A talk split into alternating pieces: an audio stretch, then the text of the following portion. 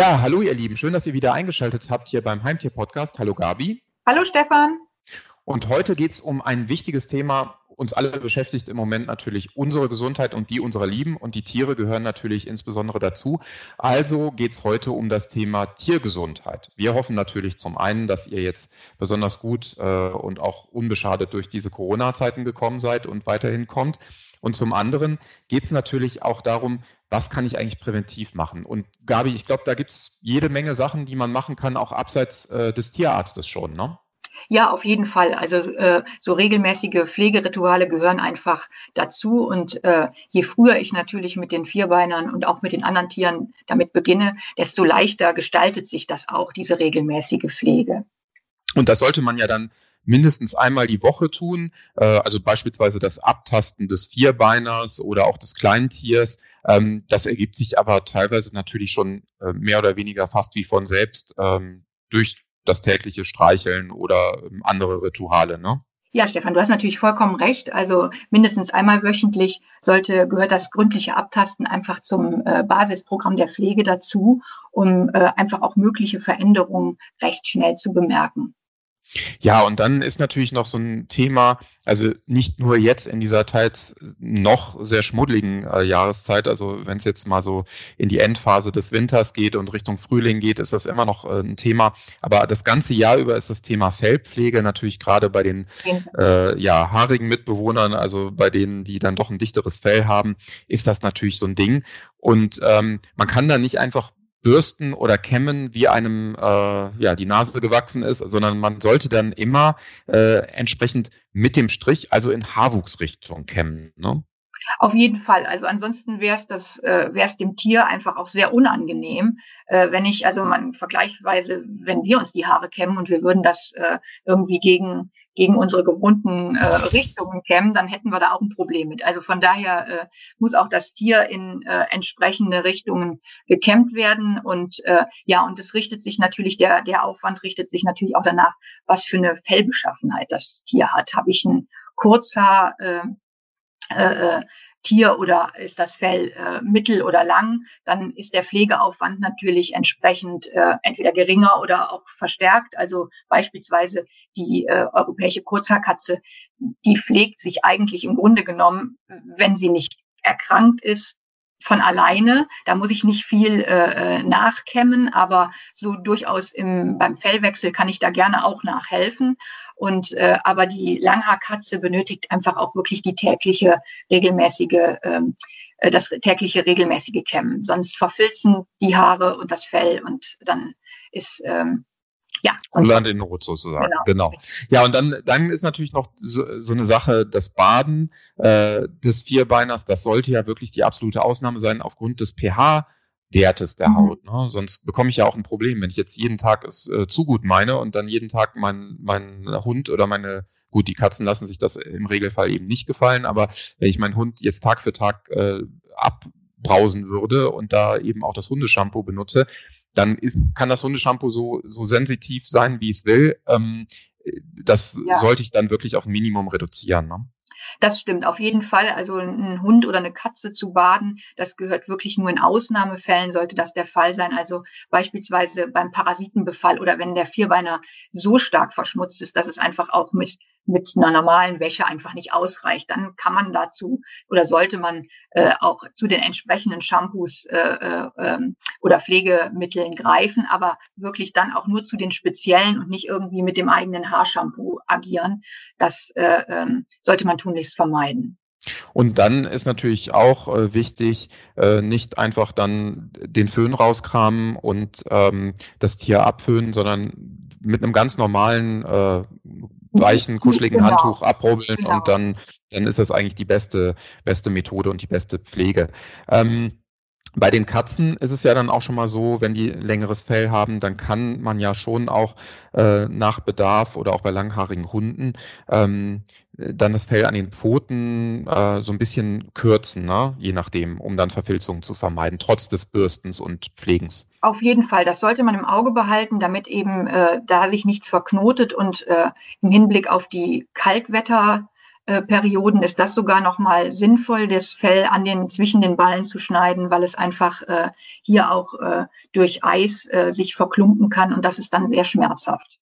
Ja, und jetzt gehen wir ja ähm, mit, mit großen Schritten auf die Zeit zu, die viele von uns herbeisehen. Also die Temperaturen werden langsam wieder etwas wärmer äh, und wir freuen uns auf den Frühling, den bevorstehenden.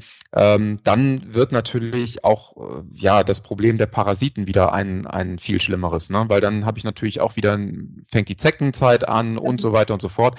Ähm, was mache ich da? Also genau, immer also regelmäßig also, gucken. Genau, ne? also das beste, die beste Vorsorge ist einfach, den Vierbeiner dann täglich auch äh, abzu, äh, abzuchecken und zu untersuchen, ob sich irgendwie Zecken im Fell verstecken. Und äh, das gilt natürlich dann genauso für den Hund, der täglich ausgeführt wird, wie die, für die Katze, die halt äh, äh, als Freigänger unterwegs ist und äh, eben dann auch besonders gefährdet sind, eben Zecken im Fell zu haben. Also das, da gilt es wirklich täglich auch ein Auge drauf zu halten, denn die beste Vorsorge ist da einfach die Zecken auch sofort zu entfernen. Und äh, mit speziellen Zeckenzangen ist das möglich und äh, das äh, äh ist einfach der beste Schutz. Und ich sollte natürlich auch, also wenn man an das, an das, Thema Tiergesundheit denkt, denkt man natürlich zunächst mal an den Körper des Tiers, aber ähm, es geht natürlich auch um die Umgebung. Also wenn ich die Umgebung entsprechend sauber halte, ist das natürlich auch schon mal eine wichtige Voraussetzung. Also nicht nur äh, natürlich äh, Futter und äh, Trinknapf und die Futterstelle an sich, sondern dann eben auch beispielsweise Hundebetten, äh, Katzenbetten oder ähnliches äh, oder Kuscheldecken, die dann eben regelmäßig natürlich in die Waschmaschine gesteckt werden müssen. Also es gehört eigentlich, äh, ist das eine Selbstverständlichkeit, dass man das regelmäßig auch wäscht und sauber hält, das ist ganz klar. Und ähm, es kommt natürlich noch hinzu, angenommen, der Vierbeiner äh, hat in irgendeiner Form einen Flohbefall, dann ist das natürlich nochmal eine ganz fiese Sache. Und da muss natürlich dann auch nochmal die Umgebung wirklich sehr, sehr äh, äh, gründlich gereinigt werden, weil die Flöhe eben nicht nur im Teppich, äh, in, im Fell des Vierbleiners verharren, sondern eben auch sich in der Umgebung breit machen. Ja, und jetzt kribbelt's und krabbelt's natürlich mhm. schon bei dem einen oder anderen von uns. Also das ist natürlich eine unangenehme Vorstellung. Das wollen wir nicht und dementsprechend muss man da einfach vorsorgen durch Hygiene. Und dann gibt's natürlich auch noch zum einen zur Vorsorge, zum anderen aber, wenn es dann eben leider schon zu spät ist oder passiert ist und man hat eben diese kleinen fiesen Tierchen äh, dann auch im Haus. Ähm, dann gibt es eben auch entsprechende Produkte, Spot-on-Präparate, ähm, Halsbänder, das dann eher prophylaktisch, aber dann eben auch Pulver beispielsweise, um dann eben bei einem Flohbefall äh, auch ähm, den Hund, die Katze behandeln zu können. Ne? Ja, die entsprechenden Produkte findest du im Zoofachmarkt und man sollte da einfach auch mal gezielt nachschauen, weil das ist halt immer, äh, also gerade auch in der Zeckenzeit, wirklich äh, ähm, wichtig, diese Spot-on-Präparate auch äh, äh, nutzen zu können. Ja, also auch äh, natürlich im Hinblick auf äh, den Schutz der Tiere, aber auch auf den Schutz der Menschen, die mit ihnen zusammenleben im Haushalt, also äh, gerade auch Kinder. Und dann will man natürlich nicht unbedingt, dass dann plötzlich die Zecke mit reingetragen wird und dann eben äh, sich auf den Boden plumpsen lässt und äh, man die dann im Haus, äh, Haushalt hat. Genau. Ähm, dann ist natürlich äh, ein Pflichtprogramm, dass man äh, frühzeitig natürlich die, seine, also die Impfung des Vierbeiners im Blick behält, äh, ganz klar, äh, den Tierarzt, die Tierärztin regelmäßig aufsucht. Man kann aber natürlich noch ein bisschen was machen, ähm, um auch vorzusorgen im Sinne der Hausapotheke. Für Zweibeiner haben wir das im Regelfall. Also da hat jeder so irgendwie seinen Apothekenschrank oder vielleicht auch äh, irgendeine Box mit den wichtigsten Medikamenten oder vor der Urlaubsreise, äh, da wird das nochmal durchgeschaut. Bei den Tieren ist das aber natürlich genauso möglich, bei den Heimtieren, ne? Genau, auf jeden Fall. Also es gibt natürlich, also man sollte immer auch äh, äh, eine entsprechende Hausapotheke für, den, für das Tier zu Hause haben. Also das heißt ja nicht immer, dass das Tier gleich lebensbedrohlich erkrankt ist. Dann gehört es sowieso in, in fachmännische Hände. Aber äh, kleine Kratzer oder äh, andere Kleinigkeiten kann man eben dann auch äh, mit der Hausapotheke entsprechend äh, äh, bereitstellen. Und dazu gehören einfach ich jetzt beispielsweise die Zeckenzange. Das ist jetzt im Hinblick dann eben auf die Zecken, auf den Zeckenbefall. Das muss natürlich dann kein Tierarzt machen, das kann man selber tun. Oder eben auch eine Pinzette, entsprechendes Verbandmaterial. Einfach äh, solche Dinge oder ein Mittel gegen Durchfall. Solche Mittel hat man im Haus oder sollte man im Haus haben. Und ähm, dann äh, äh, das Und immer aufs, aufs Verfallsdatum gucken, das ist natürlich auch wichtig. Ne? Also wichtig, also natürlich, bei, natürlich. Egal ob dann bei den schulmedizinischen Medikamenten oder bei den naturheilkundlichen Mitteln, also genau. immer schön äh, genau. kontrollieren, so wie wir es bei uns selbst ja auch machen. Ja, also eigentlich gibt's dann ähm, nur noch eine wichtige Basis, die man berücksichtigen muss, das ist die gesunde Ernährung. Ne? Also das ist ja auch noch ein Punkt, aber über den haben wir natürlich schon auch in vielen anderen äh, Folgen schon gesprochen, ähm, rauf und runter. Also man muss natürlich einfach auch gucken, welches Futter, welcher Snack ähm, ist dann eben auch für das eigene Tier besonders gut geeignet und gibt es vielleicht irgendwelche Schwierigkeiten oder gesundheitlichen Probleme beim Tier, auf mhm. die ich Rücksicht nehmen muss. Und wenn man all diese Punkte zusammennimmt, dann kann man schon sagen, egal welches äh, Tier dann ich auch habe, äh, egal ob es dann äh, Fische sind oder der Hund ist, natürlich ist das, äh, kann ich schlecht den, den Fisch streicheln oder das Fell pflegen, das ist schon logisch. Aber man sollte einfach seine Tiere regelmäßig im Blick behalten und gucken, ist alles in Ordnung. Äh, klar, in der Aquaristik gibt's da nochmal ganz andere Spielregeln. Äh, jetzt abgesehen von den Wasserwerten sollte ich da eben auch immer regelmäßig gucken, wie ähm, welche, welchen Eindruck machen die Tiere, die Fische Fische, die sich im Aquarium befinden. Ähm, welchen Eindruck machen auch die Pflanzen. Ähm, da habe ich natürlich noch äh, viele unterschiedliche Parameter, die ich dann beachten kann. Aber generell sollte man einfach ja oft und grundsätzlich äh, schauen, wie es dann den Lebewesen geht. Ne?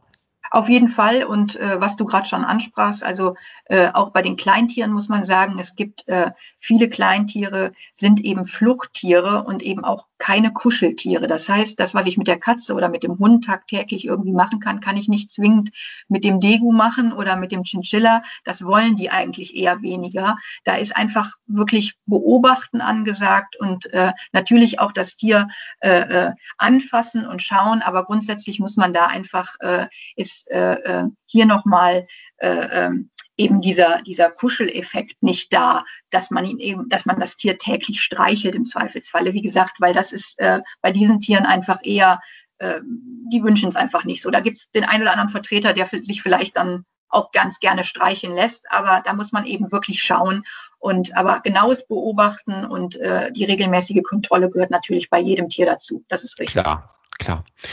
Ja, wunderbar. Das war's schon mit unserer Themenwelt Tiergesundheit. Ihr könnt nochmal alle Informationen äh, nachlesen, auch noch ergänzt um entsprechende Produkthinweise im äh, Heimtierjournal in der aktuellen Ausgabe. Das findet ihr in allen teilnehmenden Zookaufstandorten, in allen Fachgeschäften.